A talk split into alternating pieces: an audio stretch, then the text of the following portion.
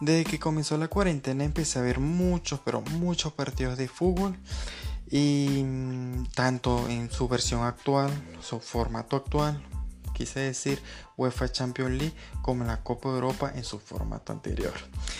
Y he visto tantos partidos de fase de grupo, segunda fase de grupo, octavos de final, finales, partidos que quedaron 0 a 0 y aún así los vi. Me hice una pregunta. ¿Qué grandes jugadores o qué buenos jugadores o qué históricos jugadores nunca pudieron ganar la UEFA Champions League?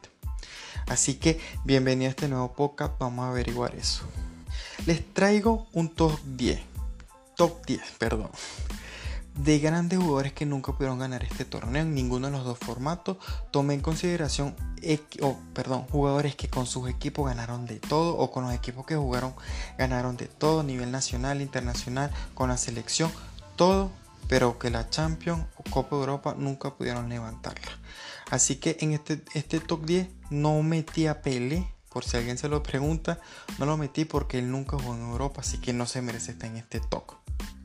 En el puesto número 10 colocó un alemán, Lothar Matthaus, ganador del Mundial del 90, ganador del Balón de Oro ese mismo año, cuando ya había pasado los 30 años y empezó a disputar la UEFA Champions League en su formato actual, soñaba como que ganar este título hasta que en el año 99 por fin llegó a la final de la UEFA Champions League ante el Manchester United y estaba ganándola 1-0, pero ¿qué pasó? El conjunto de Sir Alex Ferguson remontó el partido en el descuento y lo ganó 2-1. Y algo pasó curioso después, ¿por qué? Porque Lothar Matthau se retiró como futbolista profesional en el año 2000. ¿Y qué pasó? Pues un año después, en la temporada 2000-2001, el Bayern de Múnich fue campeón de la UEFA Champions League pura casualidad. Yo no me fuera retirado todavía. En el puesto número 9 colocó un argentino. Lo vi jugar desde que estaba niño, un delantero, es el segundo máximo goleador de la historia de Argentina. Para mí era lo mejor, aparte de Ronaldo, pero él, él fue uno de los jugadores preferidos que yo tuve. Pero aquí está, puesto número 9 para Batigol, Gabriel Batistuta. Ni siquiera llegó a jugar fase de eliminación directa, siempre quedaba en, en, la fase de grupo. Lo intentó en dos oportunidades, con la Fiorentina y con la Roma. Con la Fiorentina en la temporada 99-2000 quedó en la fase de grupo. Por delante quien quedaron el Manchester United y el Valencia. Este último que fue subcampeón de la, de la Champions ese mismo año. Con la Roma, después que llegó o sea, con la Roma llegó grandecito, ya tenía 31 años, ganó la Serie A, pero ¿qué pasó? Quedó eliminado en la UEFA Champions League en fase de grupo. Y algo que pasó que me dio mucha rabia es que el Inter, él llegó al Inter en la temporada 2002-2003 y ni siquiera lo inscribieron en la Champions y el Inter llegó a semifinal. Pero entonces nunca pudo ganar la Champions League, pero Batigol nunca pudo jugar ni siquiera semifinales porque no estaba inscrito en el torneo por su equipo, el Inter de Milán. En el puesto número 8 coloco a un jugador italiano histórico, el mítico jugador Roberto Baggio. Sabemos qué fue lo que ganó este jugador, la elegancia que tuvo en, el campo de juego, pero pues representó a los clubes más grandes de Italia, pero nada.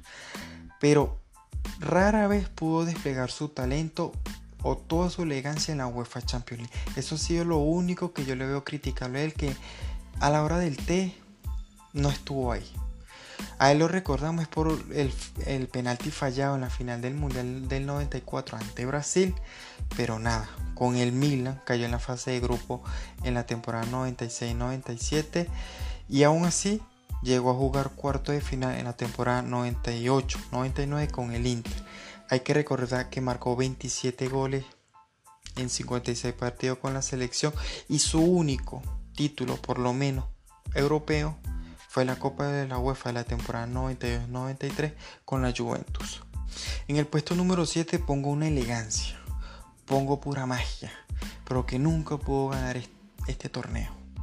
Dos veces ganador de la Copa de la UEFA, estoy hablando de Dennis Bergkamp. El holandés lo trató con el Arsenal varias veces. En la temporada 2000, 2001 y 2003, 2004 solamente llegó a alcanzar los cuartos de final de la UEFA Champions League. Pero antes de la final del... Eso fue antes de llegar a la final del año 2006. Esa era la oportunidad perfecta de retirarse en el fútbol como campeón de Europa, pero no pudo. Vio la final en el banquillo ante el Fútbol Club Barcelona de Ronaldinho, Eto'o, Juli, Larson. no, hombre, cantidad de jugadores que, bueno, esos jugadores son historia del fútbol, pero Denis Berka no pudo ganar la UEFA Champions League. Quedó a solamente puertas. En el número 6 colocó, creo que es el séptimo máximo goleador de la UEFA Champions League, el holandés Ruud van Nistelrooy. Máximo goleador en tres campañas del torneo, pero nada. Lo máximo que pudo alcanzar fue las semifinales de la Champions, pero cayó en la temporada 2001-2002 a mano del Leverkusen de Michael Pala, que llegó a la final y la perdieron este mi Real Madrid.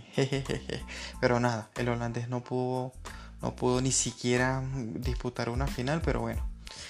¿Qué más le podíamos pedir a este jugador que eso era tenible? Como es que le decía Luis Omar Tapia, Van Nistelrooy.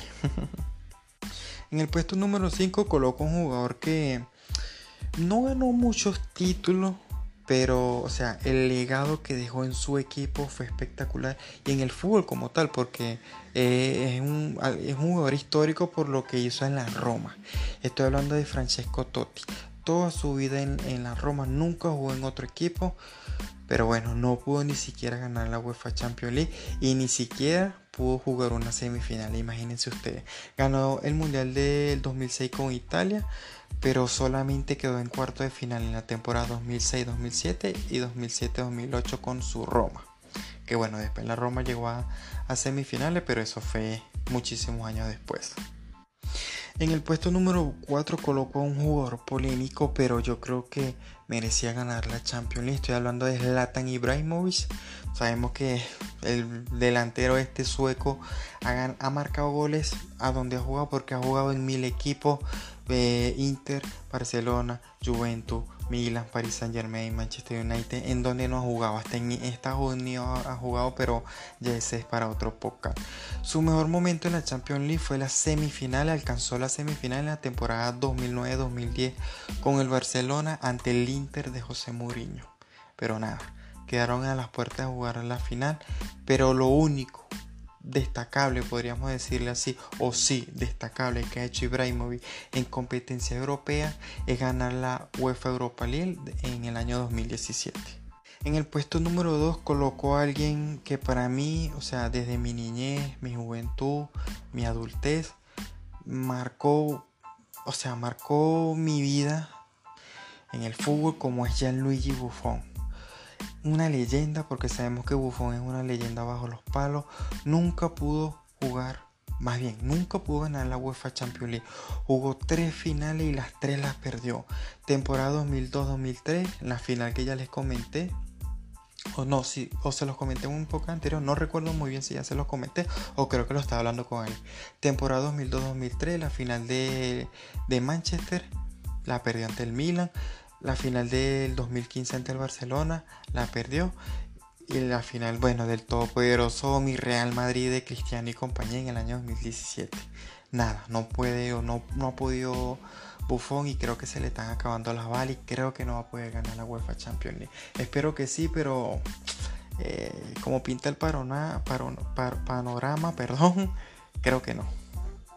En el puesto número 2 colocó al mejor número 9 el mejor delantero 9, por decirlo así, que han visto mis ojos y creo que para muchos lo es. Es brasileño. Ya creo que saben quién es. Ronaldo.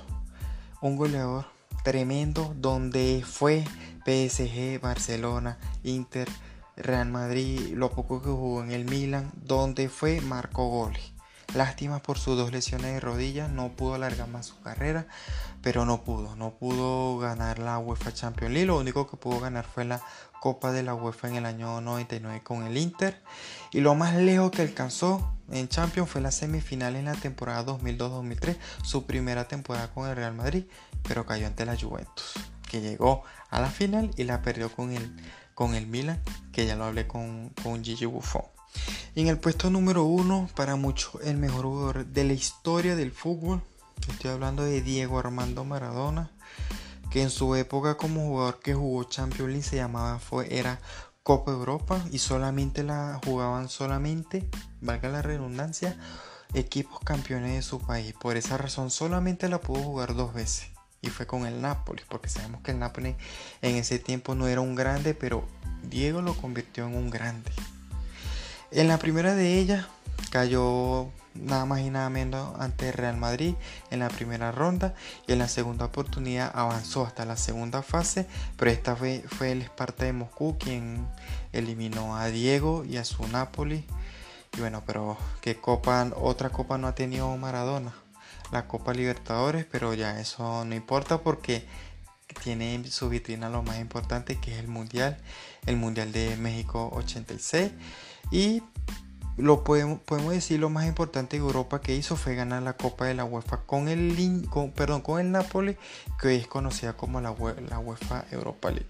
Bueno, espero que haya gustado este top 10. Creo que estos 10 jugadores merecían, a mi punto de vista, como yo vi, porque a Maradona no lo vi en vivo, pero lo vi en partidos repetidos. Pero la mayoría de los jugadores que mencioné los vi en vivo y creo que merecían ganar la UEFA Champions League.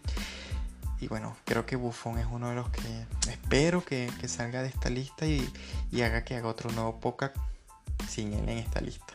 Pero ojo, iba a ser un top 20, pero para no ser el podcast tan largo, hice un, un, top 10 nada más. Así que creo que voy a sacar un nuevo podcast más adelante de los 10 últimos jugadores restantes que para mí merecían ganar la UEFA Champions League. Bueno, esto ha sido todo. Hasta una nueva oportunidad.